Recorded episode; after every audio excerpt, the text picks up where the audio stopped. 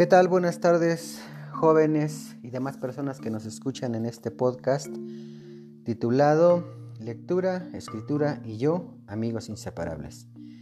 Bien, pues eh, eh, estamos aquí nuevamente para seguir practicando, compartiendo este, la lectura y las opiniones que sobre ella me han expresado.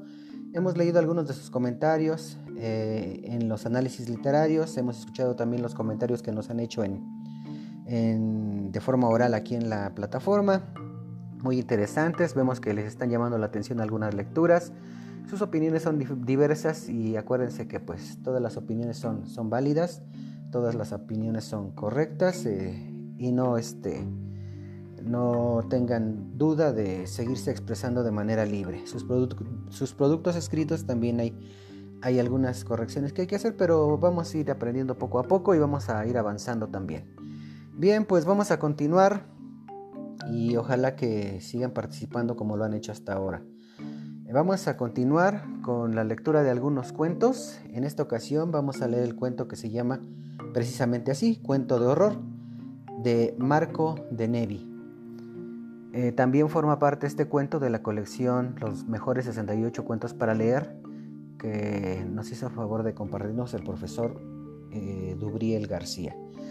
Vamos a, realizar la lectura. Es un cuento corto, muy interesante.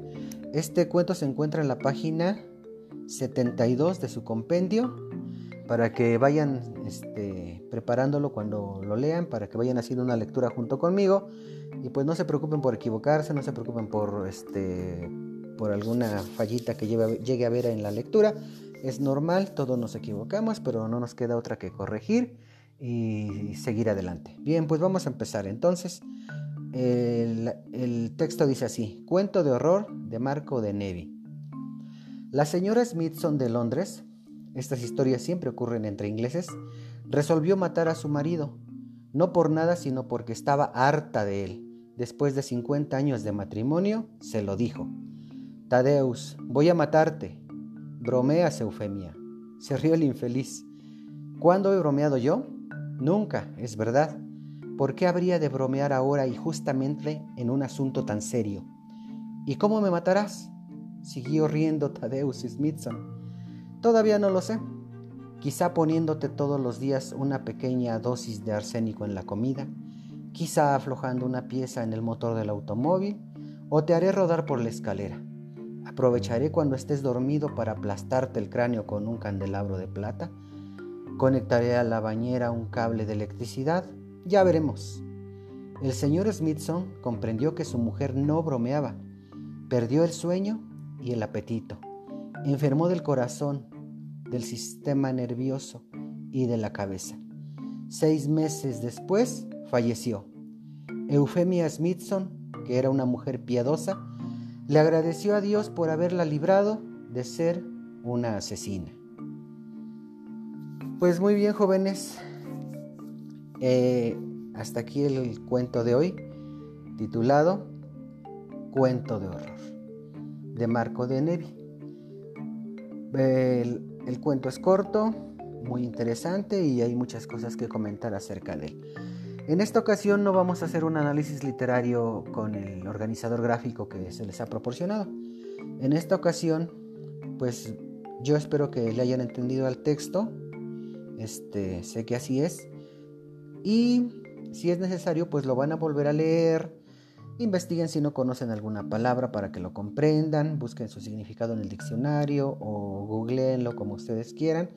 Y el producto va a ser el siguiente.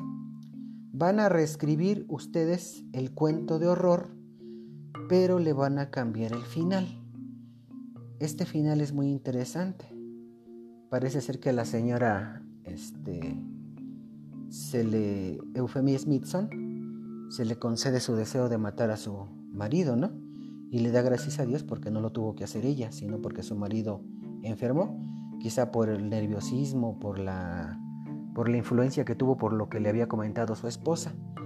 Este, ya no le les comento más porque en una sesión vamos a hablar de los cinco cuentos que hemos trabajado hasta ahorita, incluyendo el que trabajó con ustedes el maestro Oscar, La leyenda de los volcanes. Entonces, pues vuelvan a leer el texto si es necesario. Y el producto es, recuerden, me van a hacer una paráfrasis del texto, del cuento, lo van a volver a escribir con sus palabras, pero le vamos a cambiar el final.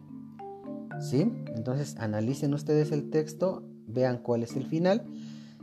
¿Qué final les gustaría a ustedes que tuviera esta historia?